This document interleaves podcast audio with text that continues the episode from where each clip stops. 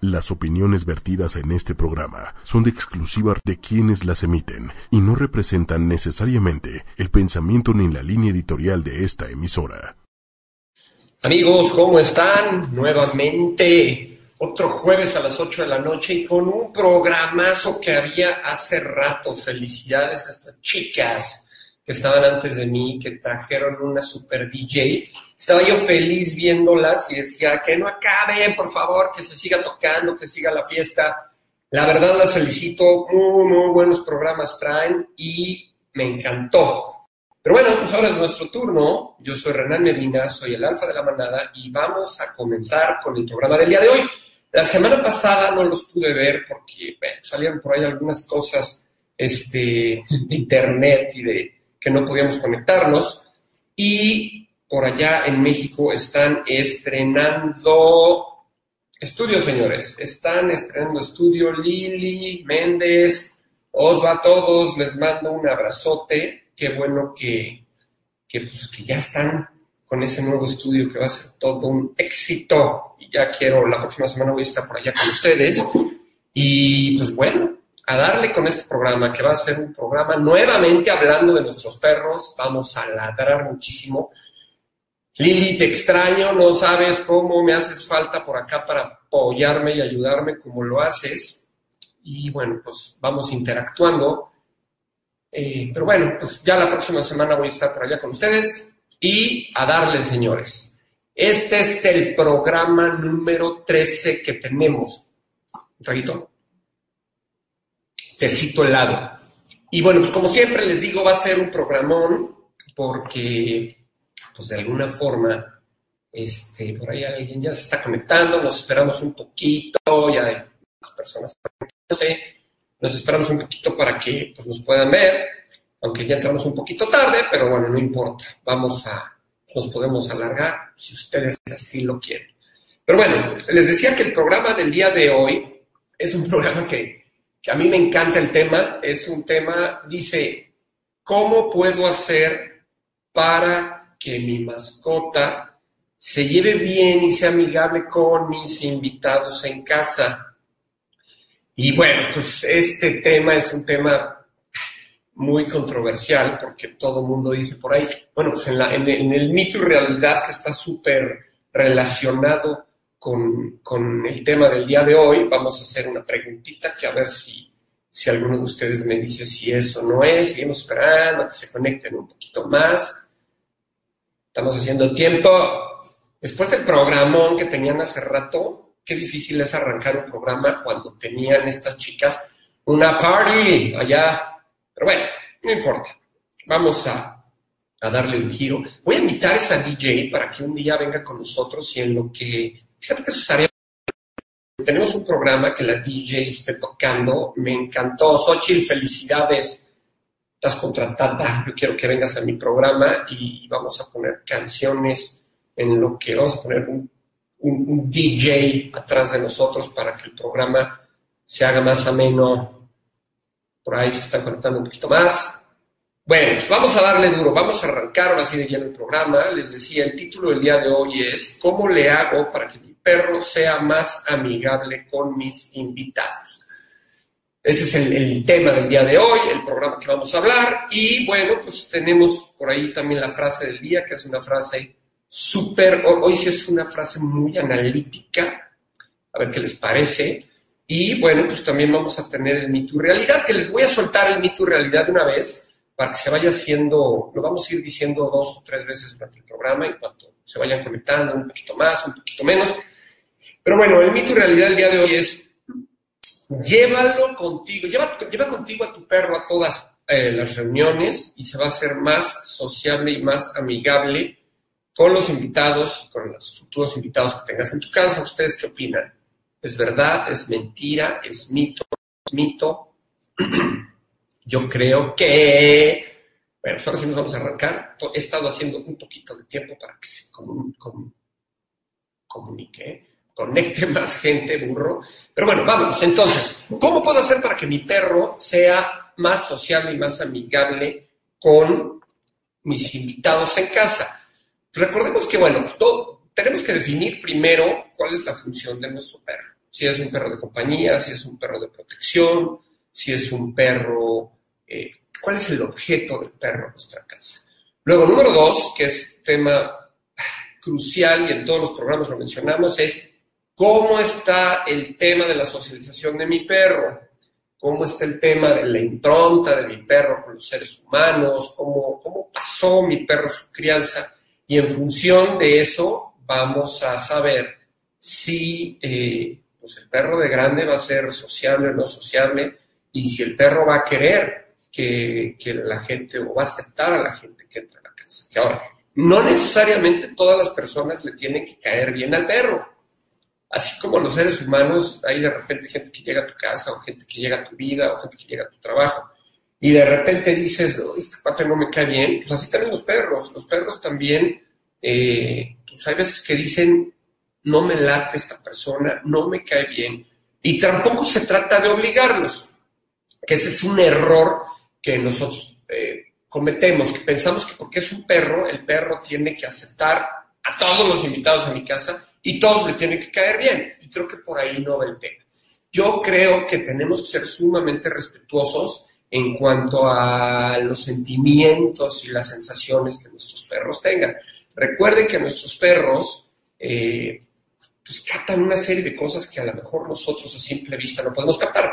Al ser eh, eh, seres que se manejan con un lenguaje corporal, eh, saben leer a la gente de volada y de inmediato a veces detectan a través del olor, a través de los movimientos y del lenguaje corporal que nuestros invitados llegan a casa, a través de las posturas con las que la gente, la gente llega, los perros detectan inmediatamente sensaciones y,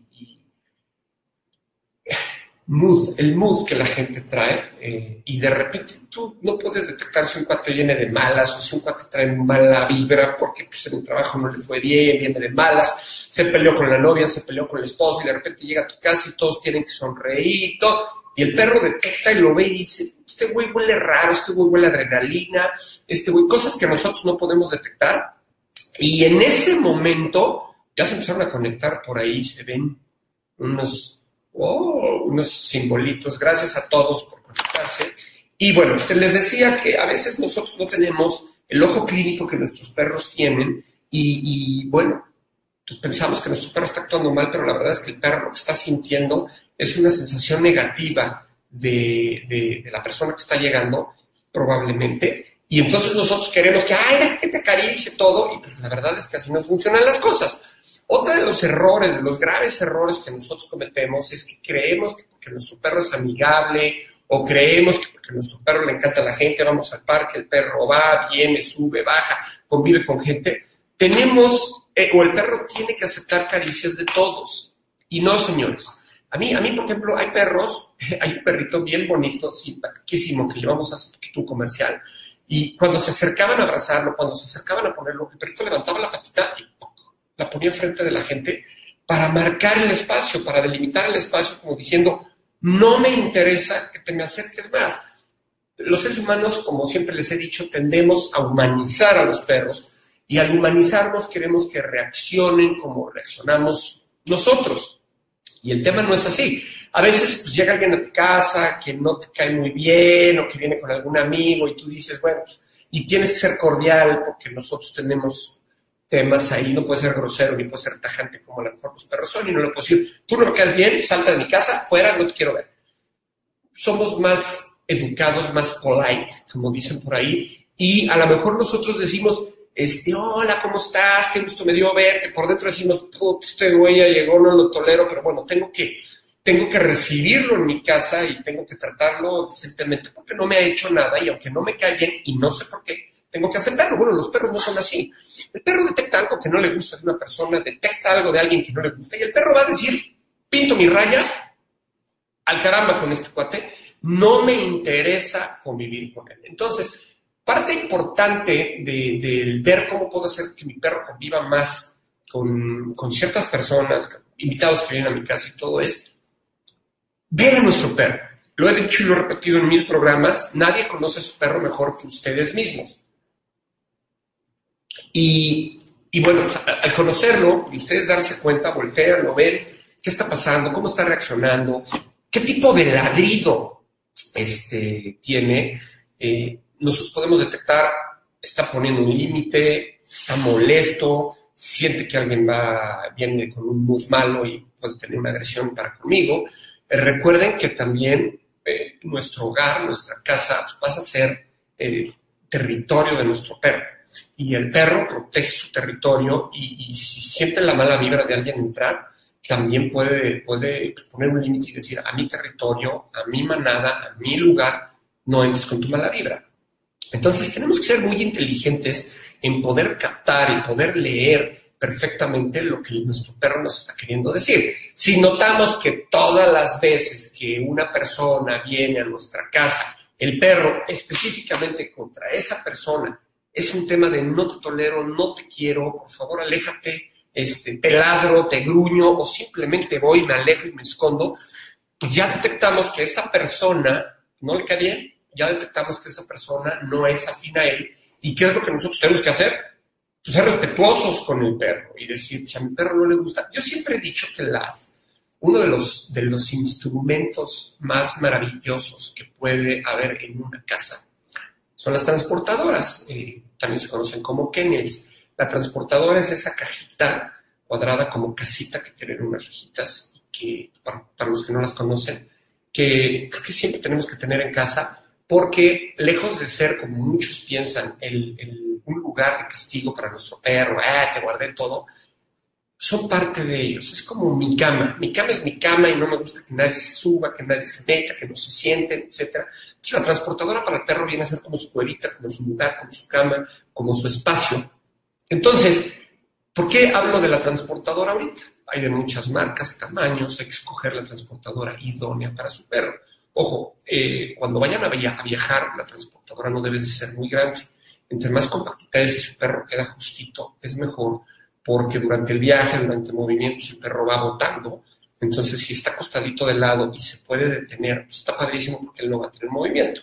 Sin embargo, cuando se trata de transportadoras que están en el hogar, precisamente yo aquí tengo dos, tengo dos perros que vienen aquí conmigo a casa, eh, siempre pido que sean grandes, que sean más grandes por decirte algo, si tengo un labrador y el labrador va a utilizar una transportadora talla L, pues a lo mejor compro una XL para que esté cómodo, que esté confortable, para meterle un, tapetito, una camita adentro, para que él se meta y sienta que es su espacio. Pues bueno, todo este tema de las transportadoras que ya salió como, comercial es bien importante. ¿Por qué? Porque va a hacer o va a lograr que, que nuestro perro tenga un espacio de él cuando alguien llega a casa y a mi perro no le gusta, yo ya detecté que esa persona no le gusta, que esa persona no le agrada. No puedo dejar de invitar a mis invitados, no puedo decirle, oye, pues no puedes venir a mi casa porque a mi perro no le gusta. Este, que bueno, hay gente que sí lo hace, dice, mi casa es casa de mi perro, y si mi perro pues, no tolera a esta persona, ni modo, esta persona ya no viene a mi casa, pero vamos a suponer que es su super brother, que es su super amigo, y de repente dicen, bueno, pues, quiero que venga, vamos a cotorrear, vamos a jugar cartas, vamos a echar una cubita, lo que sea, y de repente mi perro no lo tolera. Entonces, ¿qué puedo hacer? Consejo. Tu perro ya está adecuado a la transportadora, sabe que es su espacio. A lo mejor pones tu transportadora en un lugar de la casa en donde pues, tu invitado no tenga acceso. A lo mejor en tu recámara, a lo mejor, no sé, sala de televisión, donde sea. Y traigo a mi perro, yo ya detecto desde antes de que llegue esa persona, sé que esta persona no le cae bien, pues lo guardo, este, lo saco primero a hacer pipí, caminar, come, ya que yo sepa, es como un bebé que metes una cuna. Ya cuando yo sepa que, que van a llegar las personas, lo guardo, lo meto, él está relajado, él está tranquilo, yo disfruto muchísimo a mis invitados y no estoy con Jesús en la boca de que no lo vaya a morder, dependiendo del perro, ¿no? También pues tenemos un chihuahuita chiquito, no hay tanto peligro que lo vaya a morder. Pero pues, si a lo mejor tengo un Doberman o a lo mejor tengo un pastor alemán y no tolera a una persona, no hay que poner en riesgo la visita ni hay que poner en riesgo a nuestro perro, pues de tener un, un tema ahí negativo que vaya a quedarse guardado allá allá arriba en el tinaco y entonces el perrito se pueda volver o pueda descubrir la fortaleza que tiene el morder y pueda eh, empezar con vicios que no queremos tener. Entonces, mi recomendación es número uno, guardo a mi perro en, la, transportadora. Otra cosa, si esta persona viene constantemente a casa, constantemente a casa, y detectamos que, el perro pues, no lo quiere, como que no lo acepta, como que dice, bueno, pues, ¿qué pido con este güey? Este, le ladra, no sé, podemos organizar en un lugar neutral, eso creo que ya los habíamos dicho, acuérdense de regresar a los orígenes, podemos organizar en un lugar neutral una convivencia con esta persona. A lo mejor le decimos, oye, vas a venir a la casa y todo, quiero pedirte un favor, fíjate que algo pasa cuando llegas a casa, que mi perro no reacciona bien, mi perro se pone, eh, se estresa muchísimo, no sé qué sea, pasa mucho con, todo el mundo dice, es que los perros odian a los carteros, y los perros odian al señor del gas, y los perros, y hay muchísimos motivos por cuales los perros pueden no ser afines o no aceptar a estas personas. A mí, por ejemplo, detecté que con el señor del gas, es muy curioso, pero los perros tienen un, olfato muy sensible, como ya lo hemos hablado, 400 veces más potente que el olfato de nosotros. Y hay cosas que los perros eh, detectan desde lejos y hay cosas que no les agradan. El olor al gas es un tema que pues, es desagradable para todos. De hecho, le ponen ese olorcito al gas para que no te mueras. Es un olor que le, que le eh, agregan al, gas para que tenga un olor y tú reconozcas el olor a gas. Imagínense estando arriba de una pipa todo el día, cargando gas y gas y abriendo tinacos y poniendo todo. Pues llega un momento que sale gas, sale gas, sale gas, y el cuerpo, así como cuando vas a una fogata o lo que sea, se te queda impregnado el olor a, fogata. Bueno, pues el, del gas a veces trae impregnado el olor a gas. Eh, y, cuando llega a nuestra casa, eh, pues tú no lo detectas, él entra y el perro lo ve, lo huele y dice, pinche olor tan desagradable, qué feo olor. Y entonces es una agresión hacia él, hacia su olfato, y puede detonar una agresión contra el gas. No quiere decir que tenga algo contra esa persona, a lo mejor esa persona es una maravillosa persona, pero el perro está detectando que el olor de la persona que entra cada determinado tiempo es un olor que le disgusta, es un olor que no le gusta, y entonces puede venir este, pues, esa agresión. Pero bueno, estábamos en que si es un super brother que viene seguido a mi casa y no podemos hacer que nuestro perro lo acepte, saquen al perro primero de, pues, su casa, de su hogar.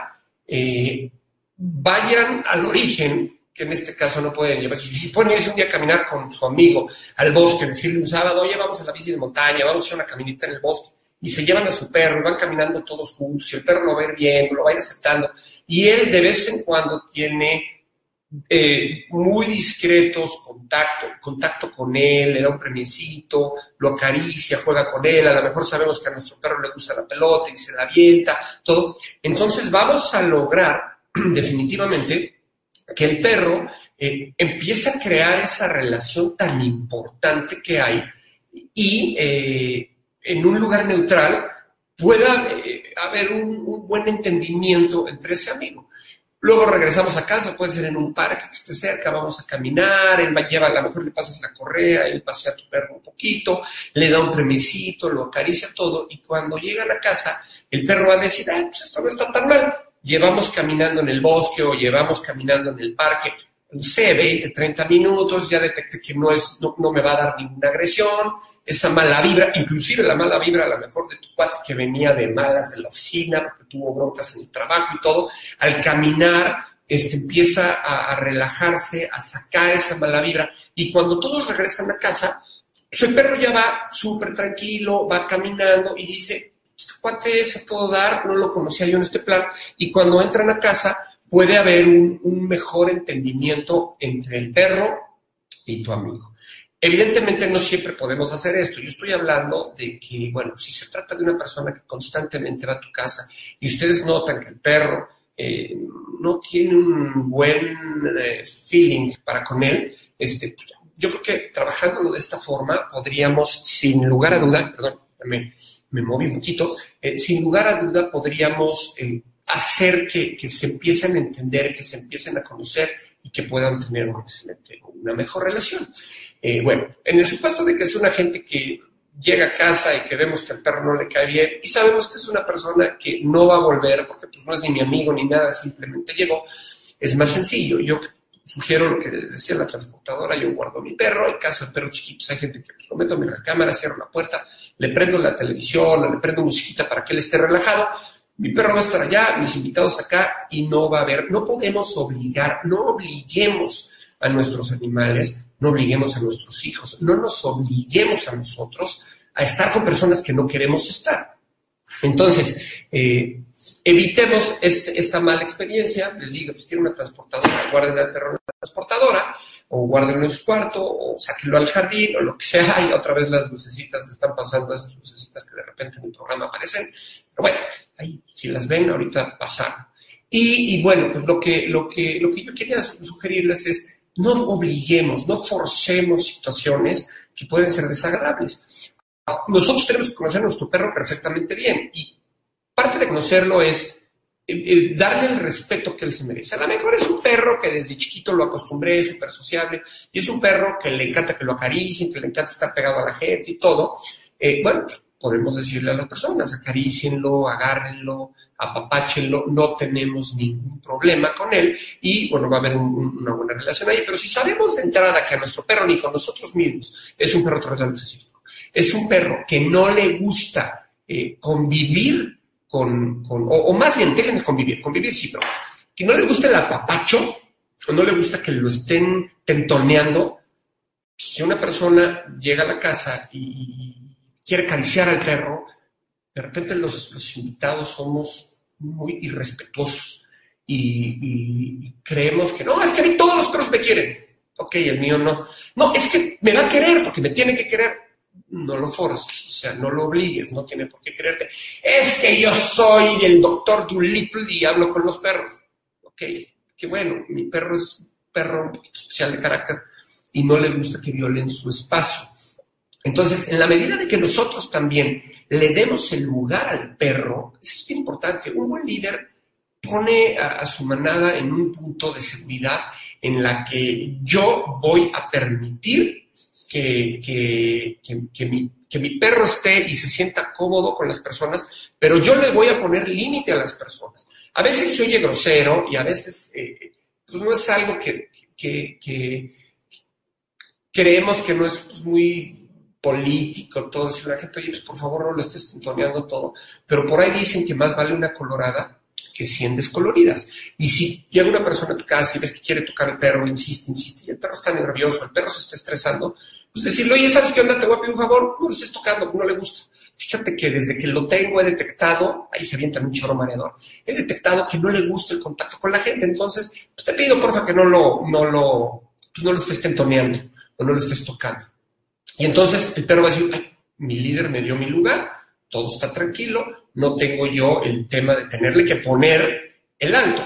Si hay una carencia de líder y el líder no ve las situaciones, no lee lo que está pasando y no en el momento adecuado interviene, el perro va a decir, no hay un líder, yo tengo que poner límite. Y en el momento en que alguien se acerca a tocarlo, puede venir el gruñido, puede detonarse la agresión y puede decir, quítate, no quiero que me estés tetoneando. Y entonces va a decir, ay, tu perro me quiso morder. Si tú le advertiste, le dices, te advertí que no te acercaras al perro porque no le gusta.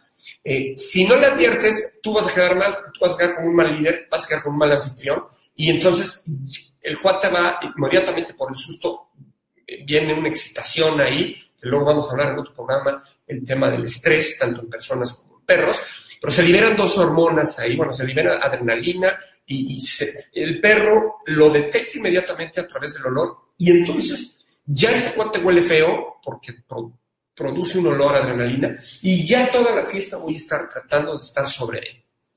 Entonces, si detectamos que una situación así pasa, número uno, pues pongamos el alto desde un principio. Si es una persona, estamos recapitulando, si es una persona que de alguna forma quiere estar tentoneando al perro y nosotros vemos que al perro no le queda bien, pues decirle, por favor, no lo estés tentoneando, no viole su espacio, al perro no le gusta. Y si pues, de plano es un cuate que viene seguido a la casa, como mi hermano que viene, va, entra, inclusive tiene llaves y todo, pues tratar de crear un vínculo o una relación entre mi amigo y el perro, pero no en el lugar de casa. Es lo mismo que cuando llegan perros a... Voy a meter un perro nuevo a la manada, pues no voy a llegar de golpe y lo voy a meter a la, casa. ¿Qué es lo que voy a hacer? Lo saco a caminar al parque, me voy al bosque, se empiezan a relacionar en un ambiente neutral, se empiezan a conocer, dicen yo no tengo problema con este cuate, este, va bien, y ya cuando llegas a casa después de un buen rato de caminar, pues ya hubo una relación, ya ve que ninguno es peligroso para el otro, y puede ser una buena forma de introducirlos. Entonces, pues eso podemos hacer con los amigos. Pero bueno, vamos a cortarle un poquito eh, al tema del día de hoy y vámonos a la frase del día, que es una frase que se me hace súper, súper interesante. La frase dice, la conmiseración con los animales está íntimamente unida con la bondad de carácter, de tal manera que se puede afirmar que quien es cruel con los animales no puede ser una buena persona. Esta frase la dice Arthur Schopenhauer y eh, pues está súper interesante porque vamos, vamos a tratar de descifrarla y tratar de analizarla desde el principio. Dice, la conmiseración con los animales está íntimamente ligada con la bondad. Vámonos al origen de la palabra conmiseración, es la empatía que tiene una persona cuando una persona está pasando un momento difícil, ¿no? Entonces, cuando yo soy, cuando yo tengo conmiseración, cuando yo tengo eh, eh, empatía con la situación con la vivencia que está teniendo un animalito, es seguro que va a estar ligado a la bondad que hay en mi corazón. Si yo veo un animalito en la calle está sufriendo, está pasando algo desagradable y a mí me mueve el sentimiento, me, pega y digo, híjole, eh, este animalito, estoy siendo empático con la relación del perrito, estoy en una taquería comiendo, me ha pasado mil veces que de repente, pues estás, yo soy taquero, gruesísimo, es que es una de, de las cosas que me que quitar y ha sido propósito de mil años nuevos y no lo he logrado, pero eh, de repente estás en una taquería y sobre todo esas taquerías de lámina que me encantan, este, y te estás echando un taquito parado en la calle, literal, y de repente pues, se acerca un perrito ahí que lo ves flaquito, lo ves sucio, lo ves todo, y el cuate de lado, ¡pum!, le pega, o los meseros, queriéndolo quitar, o los cuates que atienden la taquería queriéndolo quitar. Ahí estás viendo, digo, evidentemente por cuestiones de salud y todo esto, pues centramos en que no debe de haber animales y todo, pero si fuéramos un poquito empáticos en ver la situación que está viviendo ese pobre chaparrito, a lo mejor de alguna forma más decente lo quitaríamos del lugar eh, o le pediríamos que se retirara. Entonces, eh, y eso habla de una bondad de corazón. Cuando una persona no tiene esa bondad de corazón, cuando una persona, yo siento, es, un punto de vista muy personal, pero cuando esa persona no, una persona no tiene la bondad de corazón, de ser empático con la situación que cualquier ser vivo esté viviendo, de alegría, de tristeza, todo, eh, pues podemos hablar que a veces tendremos que trabajar un poquito en nosotros mismos y en el interior de nosotros mismos. Y luego, bueno, la segunda parte de la frase eh, te dice que eh, podemos afirmar que quien es cruel con los animales no puede ser una buena persona. Y no solamente vamos a hablar de crueldad con los animales, que bueno, el objeto de nuestro programa siempre es, eh, pues de alguna forma, tocar y hablar el tema de animales, de perritos, etcétera. Pero yo creo que cualquier persona que tenga actos de crueldad en contra de cualquier ser vivo, no puede ser buena de corazón. No puedo yo eh, mofarme, burlarme o, pasármela bien con el sufrimiento de, otro ser vivo. Eh, creo que esa es parte de una regla básica. Por eso siempre he dicho, y creo que en el programa pasado lo dije, eh, perros niños que crecen con perros son mejores ciudadanos de este planeta, no de este México, de este planeta, porque se les enseña el respeto a la vida, el respeto la responsabilidad para con seres vivos que dependen completa y absolutamente de nosotros, eh, la empatía con el dolor ajeno, a lo mejor el niño, el primer encontronazo con el dolor eh, o con el sufrimiento lo pueden tener con un animalito y va a ser más fácil tristemente, que nosotros les enseñemos y aprendan de estos, estas situaciones que de repente pasan eh, con los animalitos y el día que se presente familiar, con un amiguito, todo, el niño tenga eh, registrado ya eh, cómo actuar en una situación de esas, que inclusive los adultos que hemos vivido situaciones o experiencias de ese tipo, nos falla. Imagínense una persona que no lo ha vivido. Entonces, por eso siempre he dicho que para bien y para mal, eh, un niño que crece con un perro siempre va a ser un mejor ciudadano de este mundo. Y, en este caso vamos a hablar, de la crueldad. No podemos ser crueles con ningún ser vivo, ni con cualquier ser vivo. Nosotros somos seres vivos, ¿no? Ni con, ningún ser humano. Tenemos que ser siempre, creo que la bondad de corazón, la educación, eh, por ahí dicen, la educación se mama. Yo creo que también la bondad de corazón se mama hay tres factores que impactan terriblemente a un ser humano, a un ser vivo, a un animal, que es herencia, medio ambiente y educación. Y yo creo que, y eso aplica a todos, a todo ser vivo. Yo creo que si tenemos eh, una herencia buena, buena raíz, buena educación, buen amor de nuestros padres, y si no los tenemos, pues amor de nuestros tíos o de la persona que esté con nosotros. Si tenemos una buena educación y, si tenemos, si nos crecemos en un medio ambiente sano, lo más sano posible, ahorita en este mundo es complicado, tanto animales como seres humanos, vamos de alguna forma a, ser unas mejores personas. Y la crueldad va ligado mucho a esto. Eh, a mí no me gusta decir que hay ni perros, ni gatos, ni personas, ni seres humanos que nacen con maldad. Yo creo que todos los estímulos, o sea, es una esponjita, un bebé, un niño, un perro, eh, nace como una esponjita. Y, cuando nace, das cuenta que la esponjita está apretada, la sumerjo en el agua y empieza a absorber agua. Así los seres vivos, eh, cuando llegamos a este mundo, llegamos siendo puros, vamos a hablarlo así de corazón.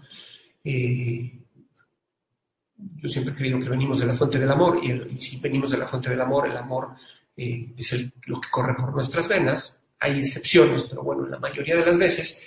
Y eh, si nos crían bien desde abajo, si nos tienen bien desde abajo, vamos a ser personas que no vamos a tener crueldad en nuestro corazón. Cuando ya existe crueldad en cualquier ser humano o cualquier ser vivo, que los perros, bueno, no, tienen crueldad, no tienen ese razonamiento que los seres humanos sí podemos tener.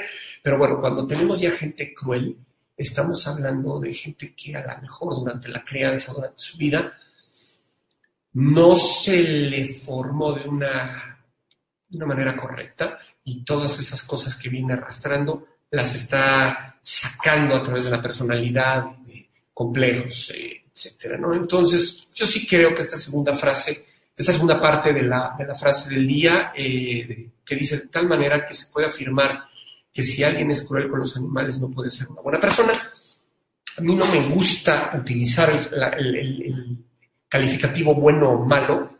Eh, yo creo que es funcional y no funcional, pero en este caso se aplica desde mi punto de vista. A lo mejor si alguien ahí no está de acuerdo, dígame, corríjame, pero yo creo que eh, sí es bien importante venir de buena raíz y tener esa bondad de corazón. Una gente cruel con cualquier ser vivo no puede ser una gente, gente buena. Entonces ya no le vamos a dar muchas vueltas a la frase, porque ya la desmenuzamos hasta lo más profundo eh, de su raíz. Y bueno, pues vamos a, seguir adelante con el programa.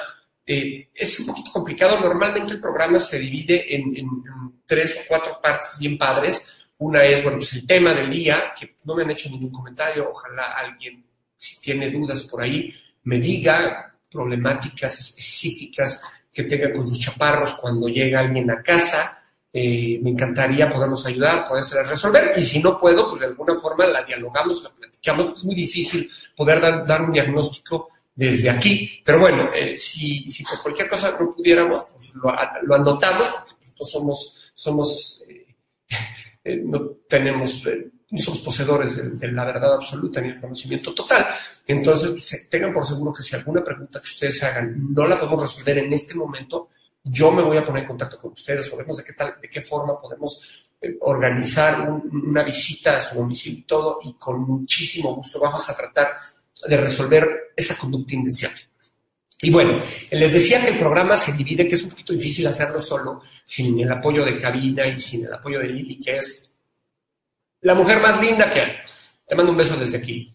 Eh, es complicado porque me encantaría ponerles videitos ahorita de, perros y analizar las conductas de los perros en los videos, que tenemos una sección de videos, pero bueno, ahorita que hemos estado haciendo el programa desde acá, desde la ciudad de la eterna primavera, es, es a veces complicado meter videos y toda serie de cosas.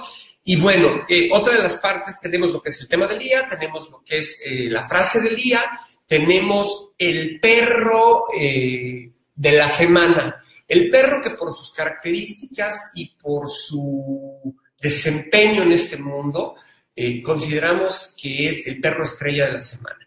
Y el día de hoy tenemos, para todos los amigos de los San Bernardos, por ahí tengo una amiga que le mando un beso a ella y a sus bebitos, que tiene, es adoradora de los San Bernardos. No sé si por ahí hay alguien que sepa el San Bernardo, eh, sea una raza que le guste. El San Bernardo es una raza maravillosa. Son creo que de los perros más bonitos que hay. Eh, son perros muy grandes, son perros eh, muy poderosos, muy fuertes. Y son perros que a lo largo de la historia se les conoce, son esos perrotes que, que no los ubique, son los perrotes blancos con café que traen un barrilito aquí en el pecho y que se utilizan de repente como perros rescatistas ahí en las montañas, en los Alpes suizos, en Francia y en algunos otros lugares. Este, son esos perros que de repente pues, salen a rescatar gentes. Y bueno, pues la historia del día de hoy, el perro de la semana, vamos a hablar, no sé si ustedes habían oído hablar de Barry. Barry era un, eh, pues, un San Bernardo que vivía en un monasterio con el padre Luis. Bueno, el cachorrito nació en un monasterio en, los Alpes suizos y bueno, pues ya saben las temperaturas eh, que, había en bueno, que hay en esos, en esos lugares, temporadas nevadas terribles. Y bueno, Barry, eh, estamos hablando de la fecha de 1800, y es, entre 1800 y 1814, que es cuando Barry, Barry vivió. Y Barry, eh, pues era un perro, como les digo, que vivía en un monasterio, y los monjes, eh, creo, no me quiero equivocar, pero eran jesuitas, este, eran sacerdotes católicos jesuitas. Eh, de repente salían a hacer rondines en la montaña, el monasterio estaba en la punta de la montaña, y salían a hacer rondines eh, para tratar de rescatar gente y tratar de apoyar a la gente. ellos, se, es una de las cosas bonitas de esta historia, es que ellos perfeccionaron el, eh, el adiestramiento de los perros que tenían, que eran en su mayoría San Bernardos, eh, apoyados muchísimo por Napoleón, Napoleón Bonaparte, que amaba a sus perros y amaba a esos animales. Y, bueno, pues apoyados por esto, empezaron a criar el San Bernardo en los monasterios y lo utilizaban para rescatar gente en las montañas. Resulta que este padre, que era uno de los manejadores más importantes que había en el monasterio, desde el principio es lo que les digo, la etapa de crianza es maravillosa. Notó cualidades especiales en Barry. Barry era un San Bernardo como cualquiera, como una camarita que salió, pero empezó a notar cualidades específicas y especiales en él y lo preparó para ser un perro de búsqueda y un perro de rescate. Y bueno, eh, eh, Barry y, el padre, Luis, salían todos los días caminando, a dar sus rondines, todo, y había un vínculo maravilloso entre Barry y, el padre Luis. De repente van caminando como muchas otras veces y hubo muchas historias. Barry salvó más de 40 personas. Eh, se dice que la persona 41, que ahorita que terminemos la historia, se dice que desafortunada, por, esa persona desafortunadamente perdió la vida, pero bueno, hay dos historias, hay, dos finales que, que no sabemos a ciencia cierta cuál es la real, pero que, nos ah, terminan con esta historia. Pero bueno, Barry salvó más de 40 personas y en una ocasión, una de las cosas maravillosas que hizo Barry es, él tenía un apego muy fuerte con el padre Luis y protegía y quería al padre Luis, no tienen una, una idea de cómo. Y les ponían unos arneses a los perros en el pecho y su barrilito de vino y salían a caminar la montaña. Iban caminando en la montaña y todo esto, y de repente Barry viene una avalancha. El padre quiere eh, refugiarse en una cuevita que había, quiere jalar a Barry, y Barry, de una forma completamente eh, natural, se va corriendo hacia la, la, la caída de nieve que venía. El padre dice, ¿por qué está actuando así? El padre logra salvarse baja al monasterio y les dice, Barry actuó de una forma rarísima, se me fue, nunca lo había hecho, no sé qué pasó, espero que esté vivo. Y bueno, pues ahí se quedaron ellos con mi historia. ¿Qué pasó? Barry detecta el olor, había un, soldado italiano eh, en Suiza, un, empleado, no era soldado, un empleado en Suiza que estaba trabajando. Si te perdiste de algo o quieres volver a escuchar todo el programa, está disponible con su blog en ochoymedia.com y encuentra todos nuestros podcasts de todas en iTunes y Tuning Radio. Todos los programas de ochoymedia.com en la palma de tu mano.